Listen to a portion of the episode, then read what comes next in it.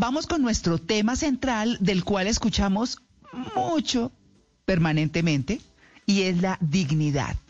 Pero, ¿qué es la dignidad? Eso de lo que tanto se habla y que de verdad a veces no sabemos de qué, de qué se trata. Digamos que mm, todos en algún momento hemos dicho estoy indignado. Y eso es sinónimo de rabia, de desazón, de frustración, de muchas cosas. Y se dice en distintos escenarios y se escribe en distintos escenarios, hasta en documentos públicos, en todos. Pero bueno, de eso vamos a hablar, porque vamos a ver si los indignados realmente deben llamarse así, o cada quien que se reconozca indignado por lo que quiere significar, debe llamarse así. Así que hemos invitado a Sergio Bolina, que es PhD en filosofía, investigador, escritor. Sergio, muy buenos días. María Clara, muy buenos días para ti, un saludo para tu audiencia, al equipo de Blue Jeans, Malena, Mauricio, Juan Carlos. Yo encantado de que podamos desarrollar este tema y podamos ir descubriendo que a lo mejor estamos utilizando mal las expresiones. Maravillosa esta oportunidad. Bueno, ¿qué es la dignidad, Sergio?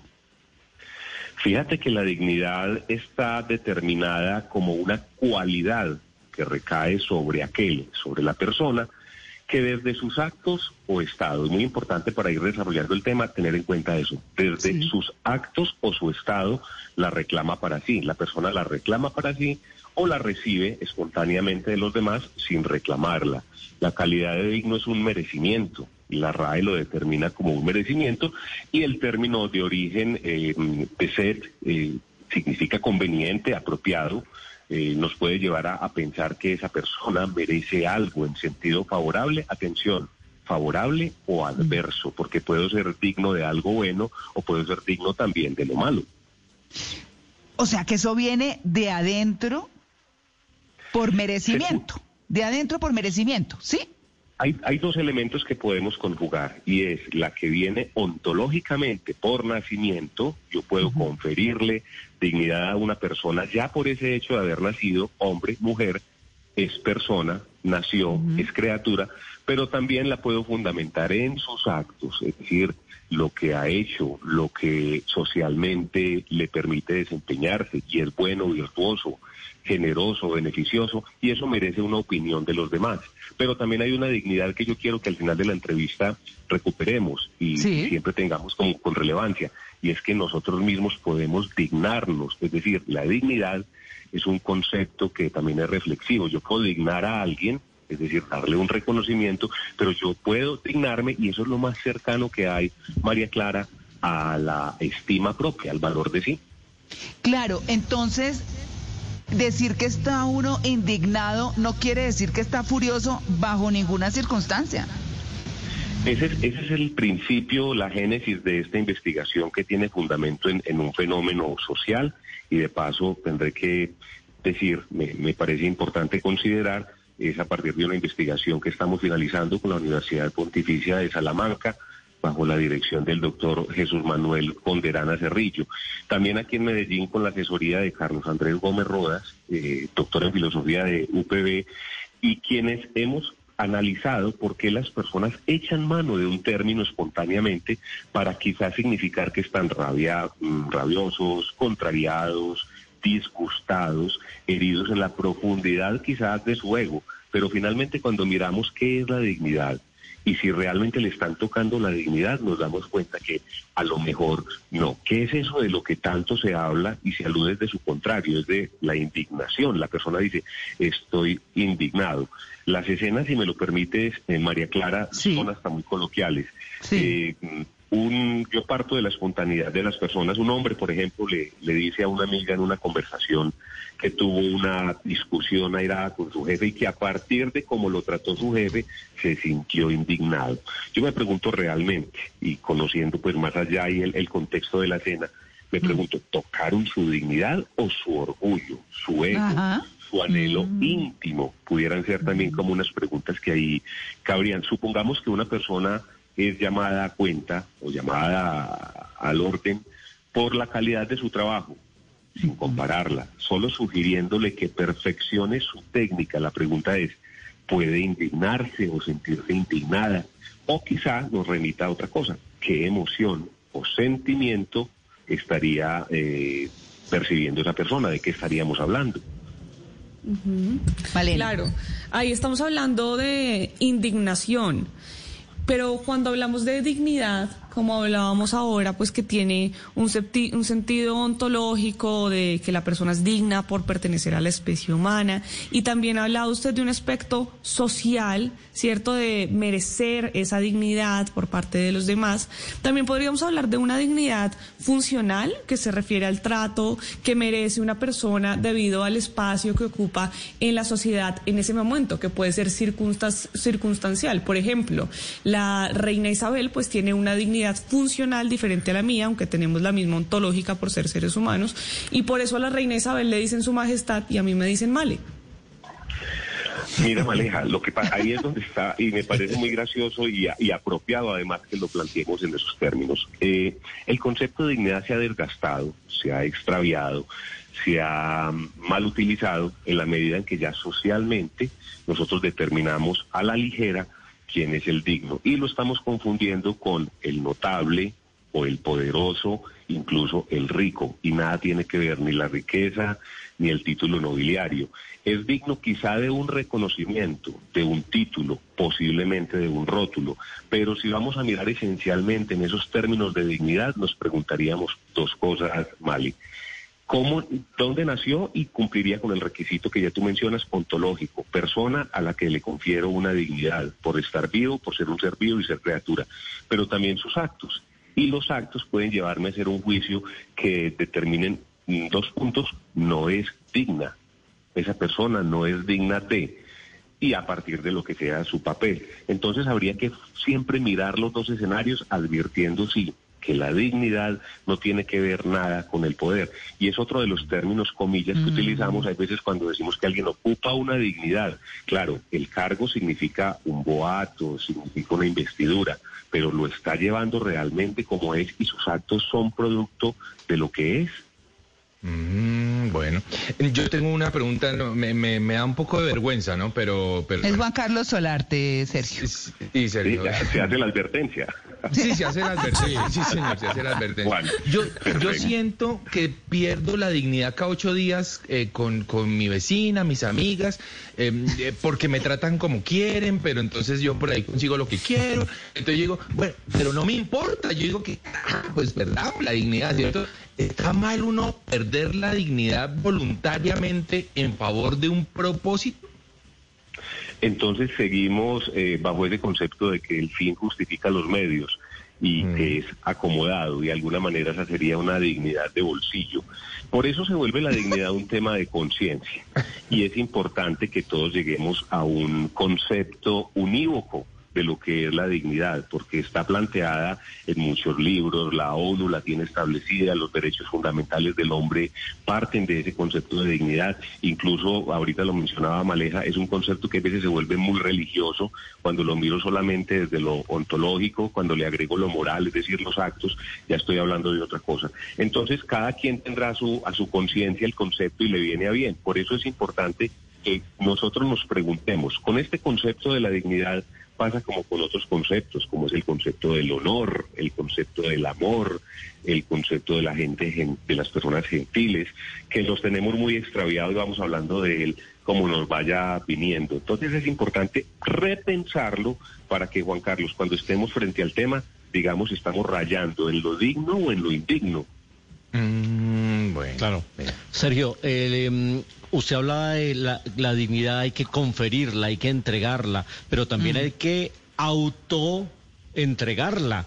Es decir, ah, eh, yo tengo que darme dignidad, yo tengo que asumir esa posición de autorrespeto. Se, se, dice mucha gente, por ejemplo, en un ámbito laboral, ah, de, si a un empleado lo denigran, no renuncia porque no tiene dignidad. O hablábamos ahora de las relaciones amorosas de quien persiste, persiste, persiste y dice, no, ya perdió la dignidad. Se trata de un autorrespeto también y de cómo yo me confiero esa dignidad a mí mismo.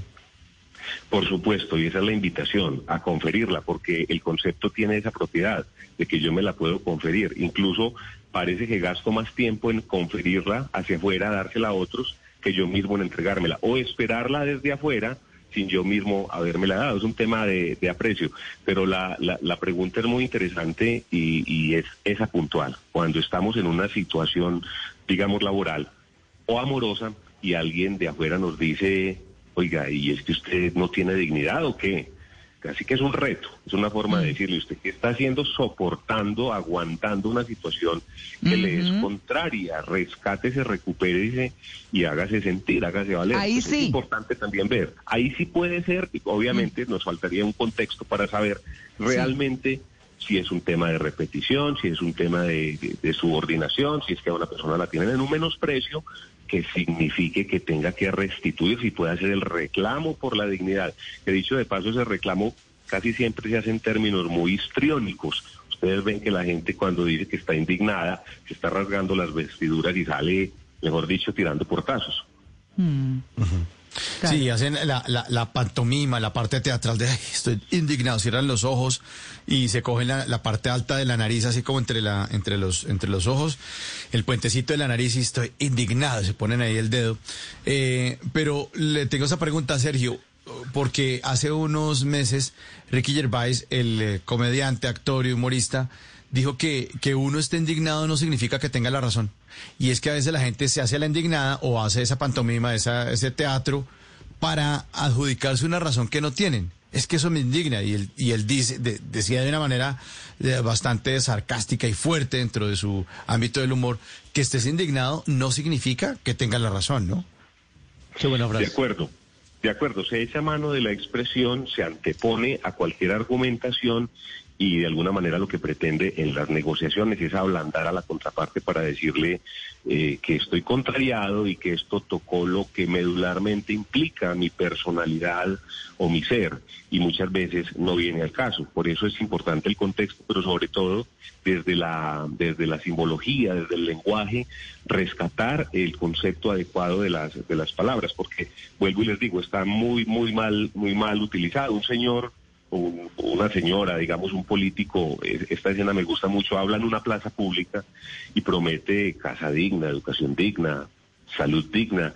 La pregunta es a qué se refiere con esa promesa y cómo la cumplirá. Pero lo más simpático de esa situación del que ofrece casa digna, educación digna y salud digna es que también hay un oyente que son espectadores y que están escuchando y que desean vivienda digna, educación digna y salud digna. La pregunta es a qué se refieren estos últimos, qué esperan del futuro mandatario. Entonces, estaremos hablando de lo mismo o en resumen, la dignidad es un tema subjetivo o una dignidad a la medida, como lo decíamos ahorita.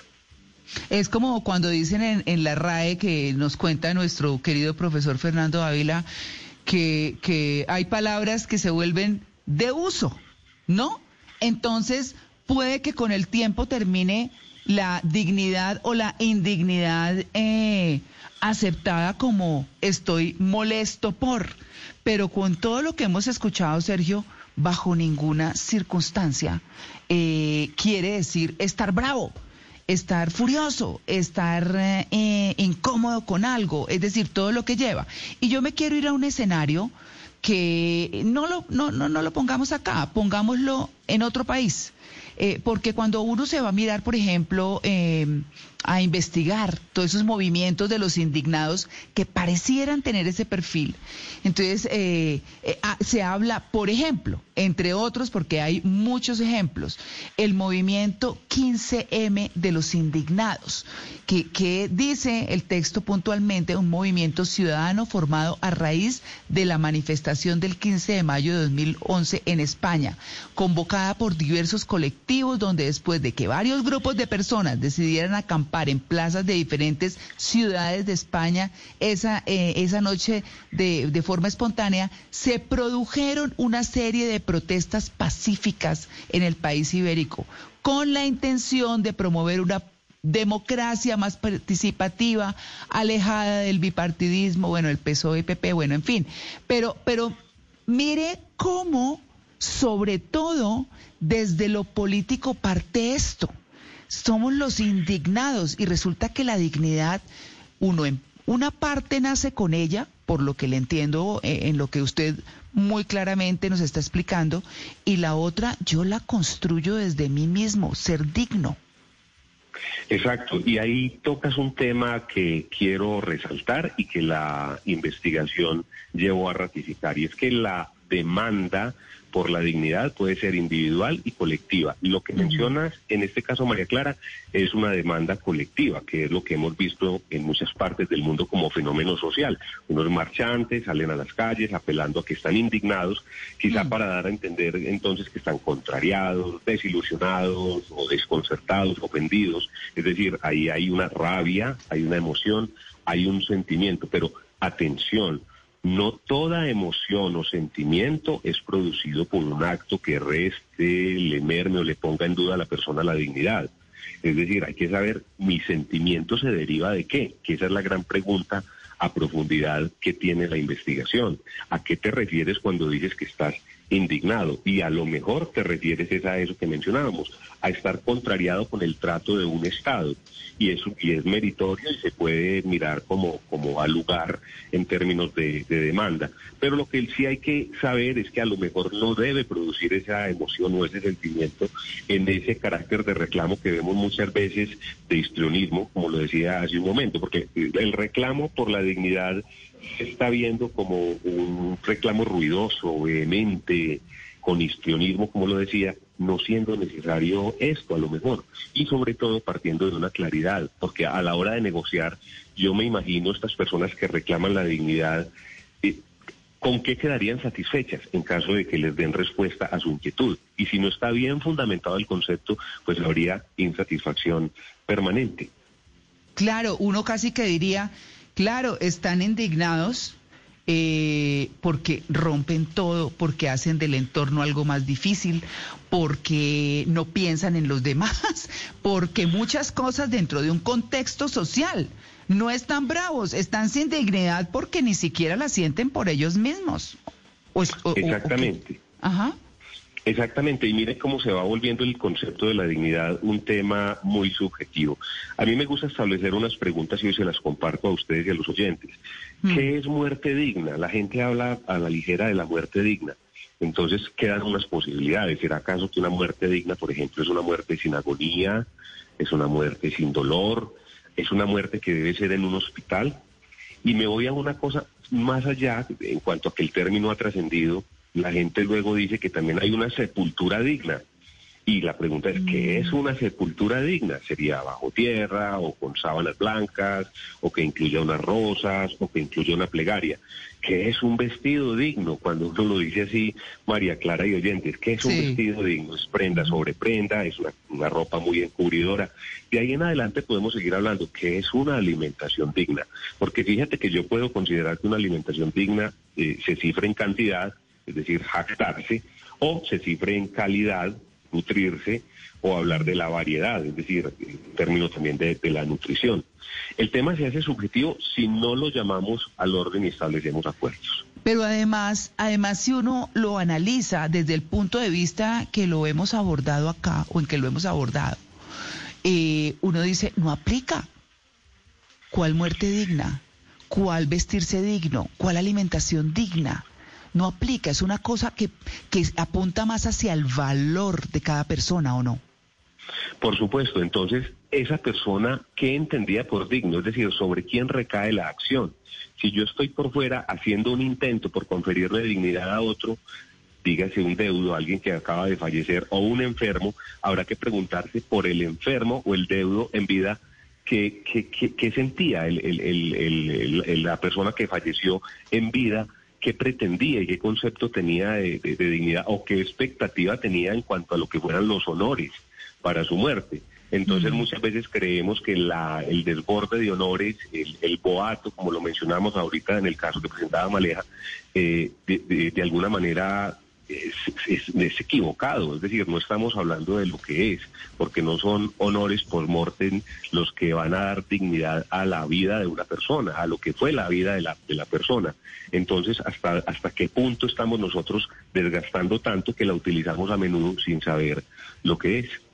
Claro, uno se pone a pensar, tan es un valor y tan es tan diferente a lo que se eh, ha vuelto hoy el resultado, o mejor, el significado de dignidad, que se habla, si, si uno mira sencillamente eh, los, los significados de, de, dignidad en la RAE, por ejemplo, habla de muchas cosas, de la excelencia, del realce, de la gravedad y decoro de las personas en la manera de comportarse.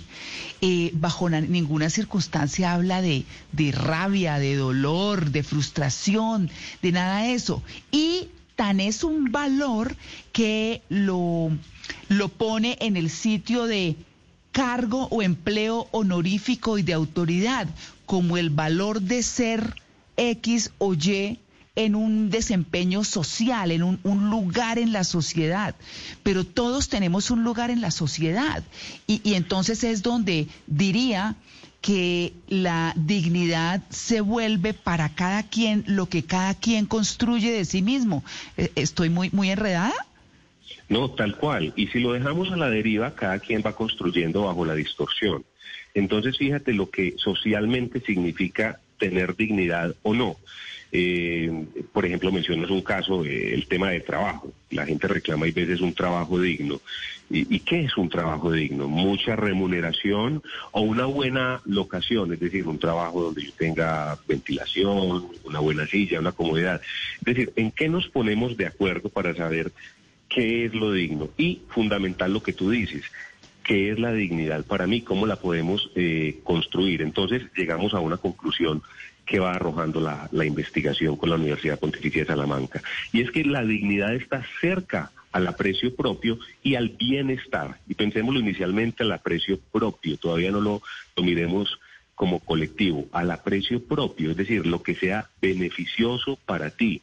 Pero ese beneficio es un beneficio natural, constitutivo, no estoy hablando de un beneficio de ego o un deseo o apetito muy íntimo que ya siendo tan personal es propio y ni siquiera es que esté garantizando eh, tu buen desarrollo o tu libre personalidad, sino que se vuelve casi que un capricho. Lo que no podemos permitir nosotros es que enarbolemos la bandera de la dignidad cuando lo que estoy reclamando a lo mejor es un capricho o una inquietud propia. Eh, sin demeritar, pero que es una inquietud que no tiene trascendencia o demasiado impacto, digámoslo así, en lo que es tu desarrollo fundamental como persona. Claro, eh, es como, como lo hablábamos eh, hace un rato, pues que si uno, que uno no puede pretender únicamente a través de un liderazgo multitudinario cambiar una sociedad, pero sí puede eh, hacer el cambio desde uno mismo e irlo irradiando hacia, quienes lo rodean. Es la forma como realmente se cambia el mundo, se cambia el país, se cambia el, o a la gente que está alrededor, el entorno que uno tiene. Pues Sergio, esto ha sido maravilloso. Estoy feliz con este tema porque ojalá, y es la intención nuestra, eh, nuestros oyentes se lleven puesto el real significado de lo que es dignidad. No salir por ahí a decir cualquier cosa y a destruir en nombre de la dignidad, porque justamente esa es la que no tienen quienes destruyen una sociedad. Sergio, muchas gracias por su atención con el Blue Jeans de Blue Radio. Siempre bienvenido. Me encanta, te agradezco mucho a ti, a Malena, a María Clara, muchas gracias por tocar este tema, Mauricio y Juan Carlos, porque la dignidad no tiene nada que ver con el dinero ni con el cargo público, ojalá lo tengamos muy en cuenta, no se alardea con la dignidad, que hay veces se, exhibe como un factor diferenciador y eso pues de alguna manera la, la banaliza. Muchas gracias por hacer este tipo de preguntas que nos lleva a pensar lo aparentemente obvio, María Clara, y que hay veces lo dejamos por obvio y por obvio no lo abordamos. Claro, claro. bueno, Sergio, un feliz día, muchas gracias. Igual para ti, un gran abrazo.